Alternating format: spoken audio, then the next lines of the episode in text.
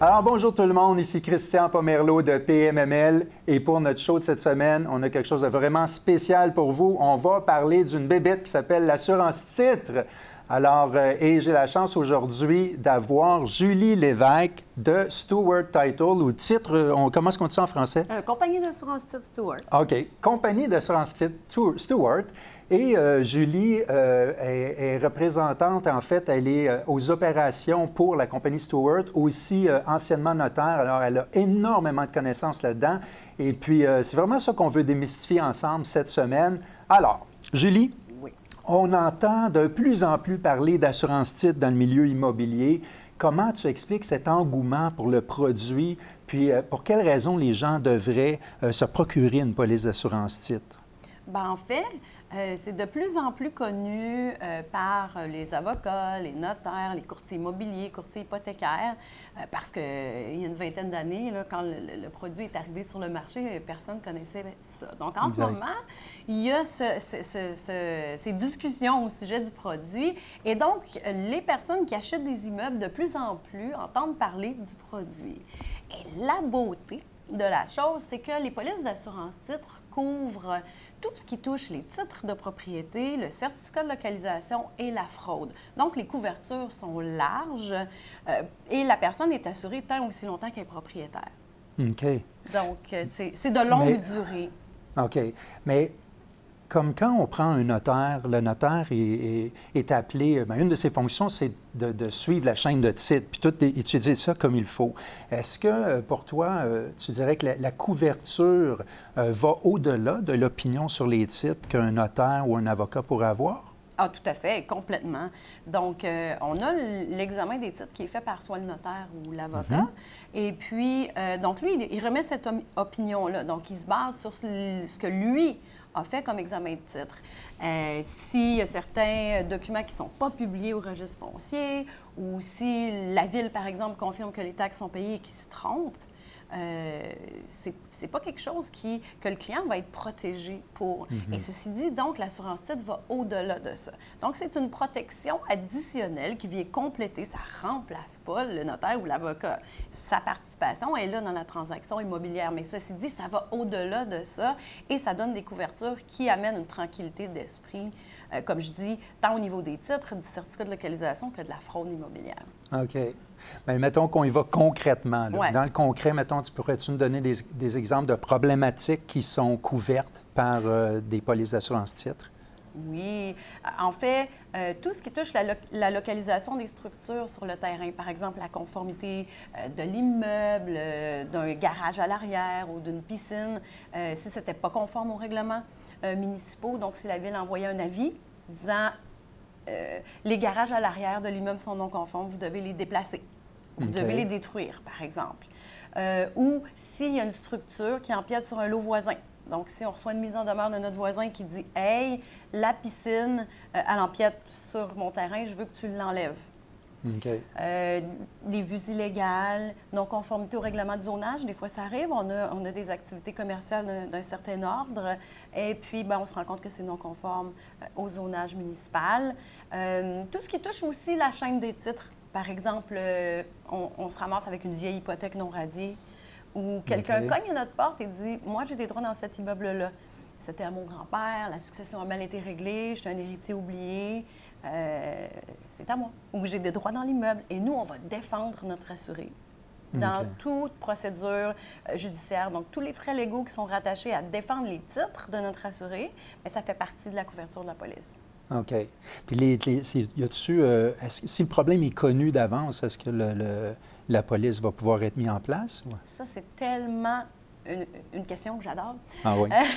Fiu, hein? J'ai eu peur qu'elle dise tellement de questions niaiseuses.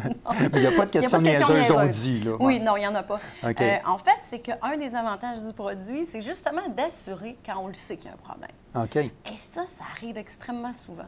Ou on le sait qu'il y a un problème avec la ville, on sait qu'il y a un problème avec le zonage, avec l'emplacement d'une structure euh, par rapport euh, à la ligne de l'eau. On le sait qu'on empiète sur le lot voisin. On le sait qu'il y a une vieille hypothèque non radiée. Et avant qu'il y ait l'assurance titre, ben, les transactions immobilières étaient, euh, pas signées à la date à laquelle c'était censé se signer. Là, le notaire ou l'avocat corrigeait, corrigeait, le problème et là, pouf, six mois plus tard, on signait. Ceci dit, c'est pas ça qu'on veut. Dans une transaction immobilière, on veut passer chez le notaire ou chez l'avocat à la date où on a prévu qu'on passait. On veut mhm. nos clés, on veut déménager, on veut, que, on veut notre immeuble. Et, l'apparition de problèmes, c'est-à-dire l'existence de problèmes de titre ou au certificat de localisation avec l'assurance titre, ça n'empêche pas du tout la signature. Et nous, l'assureur, on va donner une couverture pour le problème qui nous est dévoilé par le juriste. OK. C'est assez intéressant. Puis quel type d'immeubles peuvent être couverts par... Euh, y a-t-il des, types que vous ne couvrez pas ou... Euh, on, parle de quoi? On parle de tout, en fait, le, résidentiel, le commercial, euh, que ce soit multilogement, ferme, industrie, terrain vacant. Tant que c'est un immeuble, donc, et qu'il y a une transaction de transfert de propriété, nous, on peut assurer. OK. Puis comment, quand quelqu'un est intéressé, comment il fait pour se procurer ce style d'assurance-là? Bien, en fait, il va demander à son notaire. ou au juriste qui, qui, est impliqué dans son dossier. Et il va dire, moi, je veux une police d'assurance titre il arrive quand même assez souvent que le juriste va le suggérer. Il va en parler. Il va dire bon, ben on a une problématique euh, ou on n'a pas de certificat de localisation ou le certificat de localisation est tellement vieux, mais les parties s'entendent pour signer la transaction quand même. Mm-hmm. On n'a pas un certificat de localisation à jour. Et là, il pourrait y avoir des irrégularités. Et, là, le juriste va en parler à son client. Ceci dit, si vous voulez une police d'assurance titre, vous dites à votre notaire, je veux une police d'assurance titre dans mon dossier. La particularité, s'il y a un problème existant, c'est que, bon, le notaire va en parler et le vendeur, légalement, lui, est obligé de transférer des titres clairs. S'il y a un problème de titre ou un problème au certificat de localisation, il ne peut pas le faire. Donc, généralement, c'est lui qui va payer la prime pour l'acheteur. Ah, oui, c'est l'acheteur, oui, qui paye. Non, mais c'est parce que ça, c'est tellement comme une, affaire. Là. Des fois, c'est l'acheteur, des fois, c'est le vendeur, tout ça. Puis moi, je viens de vendre une maison, euh, ça fait pas si longtemps, et euh, ils ont déterminé, il y avait une non-conformité, la piscine était trop proche de la clôture. Moi, j'ai essayé de leur expliquer que la clôture, à chaque nuit, avançait un petit peu de la piscine. Je pense qu'il y avait un petit quelque chose entre les deux. Ils m'ont pas cru, mais ils m'ont demandé de prendre une assurance titre. Mais moi, comme vendeur, j'en ai pris une, finalement euh, au bénéfice de l'acheteur, parce qu'on m'a dit que je devais avoir un titre clair. Mais ça arrive souvent que je, comme j'entends que c'est l'acheteur qui paye l'assurance titre. Alors, c'est quoi la, réponse à ça? OK. Donc, il y a comme deux situations. Dans ton cas, il y avait un problème. Comme vendeur, tu ne pouvais pas transférer des titres clairs, donc tu as payé la police, mais pour l'acheteur. Parce que l'assuré, c'est toujours l'acheteur. Mm-hmm. Peu importe, c'est l'acheteur de la propriété qui est assuré. S'il y a un problème connu, généralement, ça va être le vendeur qui va le payer. S'il n'y a pas de problème connu, puis que l'acheteur dit Moi, je veux la protection de l'assurance titre, je veux la protection pour tout ce qui est les titres, le certificat de localisation, la fraude, bien là, c'est l'acheteur qui va le payer. Ah, OK. Là, je vois la nuance. OK. Puis, là, puis tu dis le, le, le, protégé, finalement, c'est toujours l'acheteur, mais c'est-tu le prêteur aussi? oui, il y a deux types de police. Donc, l'acheteur d'une propriété, encore une fois, comme je disais tout à l'heure, résidentiel, commercial, industriel, peu mm-hmm. importe. Ceci dit, des fois, il y en a qui empruntent pour acheter avec un prêteur hypothécaire et ils vont avoir une hypothèque. Quand il y a des problèmes connus, souvent le prêteur hypothécaire ne voudra pas débourser. Et il va dire, je veux une assurance titre euh, pour pouvoir débourser ou pour pouvoir euh, prêter dans ce dossier-là. Donc, c'est souvent la même? condition. C'est-tu la même police, une police différente? Deux hein? polices différentes. Une police pour le propriétaire, une police pour le prêteur hypothécaire. C'est pas du tout la même police. Alors, donc, quand on arrive chez le notaire, s'il y a une problématique et tout le monde s'entend pour une assurance titre et que le prêteur veut une assurance titre, c'est deux polices. OK. Vois-tu ça souvent, que le prêteur exige une police d'assurance titre? Très souvent. Oui. Très souvent parce que, dans le fond, eux, L'assurance titre, c'est la tranquillité d'esprit. Et, c'est pour tout le monde. Donc, que ce soit l'acheteur ou le prêteur hypothécaire. Le prêteur hypothécaire ne veut pas se casser la tête avec des cabanons, une rangée de cabanons qui sont non conformes à l'arrière du, mm-hmm. de l'édifice. Et ils ne veulent pas euh, au cas malheureux où il doit reprendre l'immeuble, si le débiteur arrête de faire ses paiements hypothécaires, euh, ben, il ne veut pas reprendre un immeuble avec un problème dessus et avoir de la difficulté à le revendre pour l'argent qu'il doit aller rechercher ou que quelqu'un se retire d'une promesse d'achat à cause d'un problème. Donc, l'assurance titre étant là pour le prêteur hypothécaire, bien, euh, si malheureusement il doit reprendre et, et qu'il subit un problème qui découle de quelque chose qui est couvert par la police d'assurance titre, ben nous, on sera là. Pour, combler le manque ou pour, euh, pour le dédommager euh, d'une quelconque façon. Le prêteur exige une police d'assurance titre comme lui comme bénéficiaire, mais c'est l'emprunteur qui se trouve à le payer. En fait, on revient toujours à est-ce qu'il y a un problème connu, oui ou non? Si y a un problème connu que le vendeur a l'obligation de transférer des titres clairs, il va payer la prime pour l'acheteur et pour, le prêteur hypothécaire ah, aussi, parce que c'est lui qui, qui, se retrouve à vendre un immeuble sur lequel il y a un problème. OK. Donc, il va payer la prime pour les deux. OK. À quel moment dans le processus d'une transaction on devrait penser à prendre, euh, à prendre ça? C'est-tu juste quand on arrive chez le notaire ou... Euh? Ah, surtout pas. Non? OK. C'est important de prendre la police avant. Euh, la signature officielle de la vente chez le notaire. Donc, le notaire va faire l'examen des titres, il va se rendre compte d'une problématique quelconque. il faut la prendre avant. Et j'explique pourquoi. Parce que nous, on va se faire soumettre une problématique et moi, je vais retourner au juriste une couverture. Voici la couverture que j'offre pour euh, le fait que l'immeuble est non conforme au zonage. Et là, le juriste, il faut qu'il en parle avec le client. Est-ce que tu es à l'aise? Voici la couverture que l'assureur nous propose. Oui, OK, on signe et on fait la vente. Donc, il faut le prendre avant. Bien entendu, euh, je vais accepter des demandes d'assurance par des juristes qui vont arriver en retard qui vont arriver après. Je l'accepte aussi. On, étire un petit peu l'élastique, même si ça arrive deux, trois mois. Ah, j'ai oublié de faire ma demande d'assurance titre. Ça arrive. On va la prendre quand même, on va, c'est-à-dire l'évaluer quand même. Mais moi, je vais offrir une couverture, mais l'acheteur, il est déjà propriétaire. Ça fait deux mhm. mois qu'il a signé. Donc, le danger, c'est de se retrouver avec une couverture avec laquelle on n'est pas à l'aise, mais là, on l'a acheté lui-même. Ou une exclusion. Mettons que c'est un risque qui est vraiment trop risqué. Et là, on, se retrouve pris avec. On pensait avoir l'assurance et finalement, on ne l'a pas. Alors, vraiment, moi, je dis tout le temps avant la transaction. Et s'il n'y a pas de problème, puis qu'on veut avoir une assurance titre pour notre immeuble, ce qui est une excellente idée à cause de, tous les éventails, l'éventail de toutes les couvertures, on le dit à notre notaire un peu avant. OK. Un peu avant de, passer. Donc, il y a quand même moyen de, de pouvoir faire l'achat d'une assurance titre euh, même si on a dépassé la date d'achat initiale. Oui, puis, donc, on peut étirer l'élastique après la date d'achat. Ceci dit, au résidentiel, ceux qui ont des immeubles résidentiels euh, ou moins de six logements, on a un produit qui s'appelle la police propriétaire existante, qui a pour but principalement de, corriger, de, protéger contre la fraude immobilière.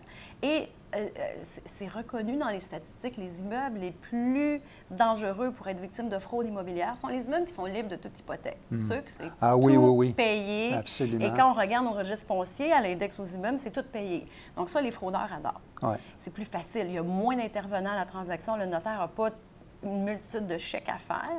Et donc, si quelqu'un a un immeuble résidentiel ou de, six logements et moins qui est libre de toute hypothèque, c'est bien de, faire l'achat de la police propriétaire existante. Mm-hmm. Euh, et ça, on peut le faire à tout moment, même si j'ai acheté en 1982.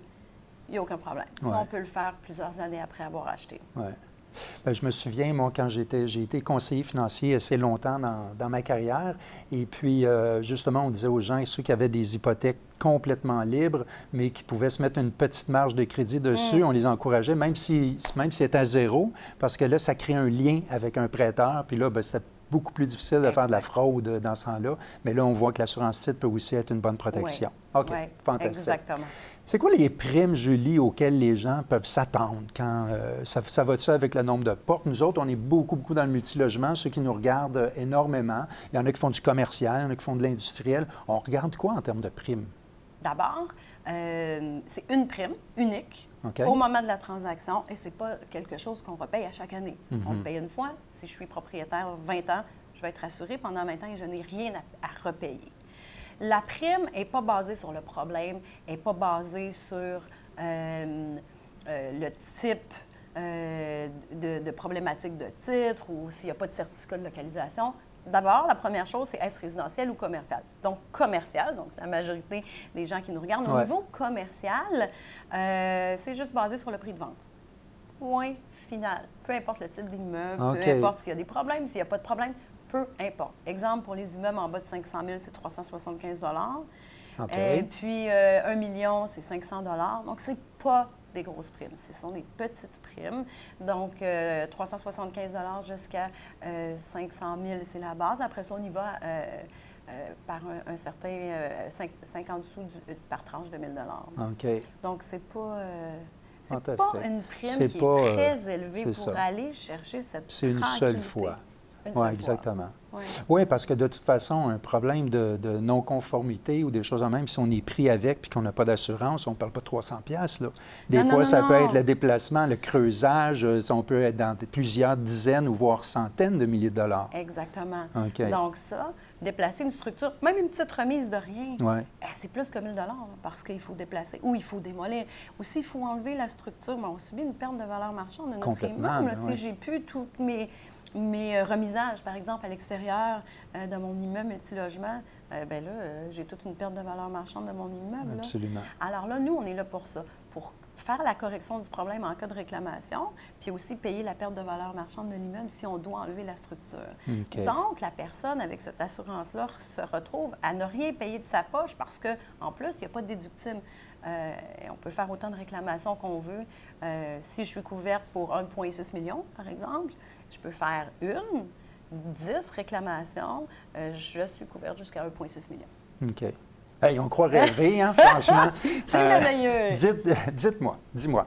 Euh, là, quelqu'un qui nous écoute a été vigilant, a pris son assurance, euh, se ramasse avec quelque chose qui est couvert par la police. Alors, comment fonctionne une réclamation? puis, comment est-ce que le client va être indemnisé? Comment ça fonctionne? Y a-t-il des, des, grands délais ou c'est quoi le processus? OK. Donc, la, première chose à faire, si on, est, on se rend compte que on a un dommage qui est, couvert ou qui serait peut-être couvert par notre mhm. police. L'important, c'est de communiquer tout de suite avec l'assureur pour en discuter. Donc, on n'attend pas et on n'essaie pas de corriger le problème nous-mêmes. On communique avec l'assureur.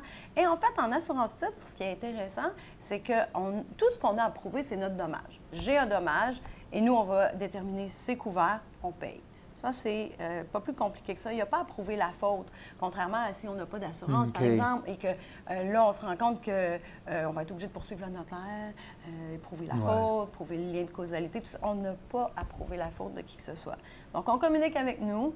Et puis, en fait, on va demander la preuve du dommage. Donc, exemple, mettons que le propriétaire de l'immeuble a reçu une lettre de la ville qui lui dit euh, vous devez déplacer une structure à l'arrière euh, de l'immeuble. Bien, ça, c'est la preuve du dommage. La vie de la ville qui dit votre structure est non conforme aux règlements municipaux, euh, c'est ma preuve. et puis, voilà. Qu'est-ce qu'on fait? si on a un avis de déplacement, par exemple, je donne l'exemple d'un avis de déplacement d'une structure. Est-ce qu'il y a de la place sur le terrain pour la déplacer? Combien ça coûterait? Euh, est-ce que. Et s'il n'y a pas de place sur le terrain pour la déplacer, combien ça coûterait pour la démolir? Hmm. Et si je dois démolir une structure, ben, c'est quoi la perte de valeur marchande de mon immeuble dû au fait que j'ai plus cette structure-là? Donc, on va travailler avec des évaluateurs agréés, euh, entre autres, euh, aller chercher des soumissions aussi pour faire les travaux, puis on va regarder qu'est-ce qu'on peut faire.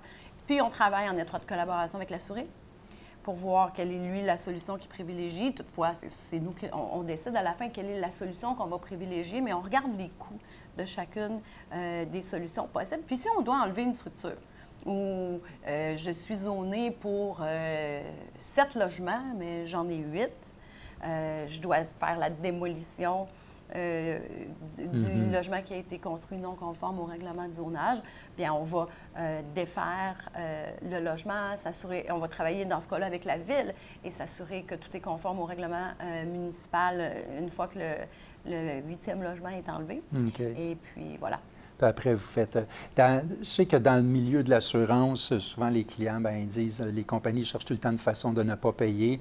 Euh, en assurance vie, c'est moins pire parce qu'il y a quelqu'un qui est mort, fait que généralement, ils sont assez forts. En assurance de dommages, on, le voit un peu plus. C'est quoi ton expérience de, avec, avec l'assurance titre? Est-ce que c'est un, c'est des bons assureurs qui payent, qui, qui, comprennent les défis puis qui, qui vont y aller ou ils cherchent tout le temps la bébite? Non, non. C'est une drôle de question, je sais pas toi, mais... Euh, c'est correct parce que dans les polices d'assurance titre, il n'y a pas d'écriture plus petite, d'abord. Ah, en plus petit caractère ou pas bien placé. Ça, c'est la première des choses. En assurance titre, c'est tellement facile, c'est simple. C'est, on a un dommage. Est-ce que c'est couvert par la police? Oui, on paye. Est-ce que c'est couvert par la police? Non, on ne paye, pas. Exemple. J'ai déjà eu une réclamation où euh, il y avait eu une toile de piscine déchirée. Bien, c'est pas couvert par l'assurance titre. Ça n'a pas rapport au titre. Ça n'a pas rapport. Bien, c'est pas couvert, je ne paye pas. C'est mineur. C'est mineur. Euh, ou des dégâts d'eau. Il y en a des fois, ils font pas la différence. Mais ceci dit, si j'ai un problème, je reçois un avis d'infraction, euh, la couverture au règlement de zonage, par exemple, la couverture est là. Il n'y a pas eu d'exclusion particulière faite à ça parce qu'on mm-hmm. avait accepté d'assurer ce risque-là. Bien, on paye. C'est vraiment pas plus compliqué que ça. Wow.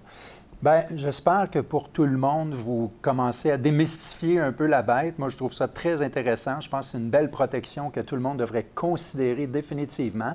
Euh, si nos courtiers ou nos clients qui nous écoutent euh, ont des questions, est-ce qu'ils peuvent contacter, vous contacter directement ou comment vous oui, fonctionnez? Il n'y a aucun problème. Alors, nous, on, est heureux de discuter du produit, des couvertures et de tout ça et de répondre à vos questions. Donc, les clients peuvent nous appeler directement sans aucun problème. Euh, et les courtiers aussi. Alors. Euh... Puis s'ils sont intéressés, veux-tu juste me dire en, finale, pourquoi, pourquoi ils considéreraient Stewart? Qu'est-ce qui fait que vous vous démarquez de votre compétition?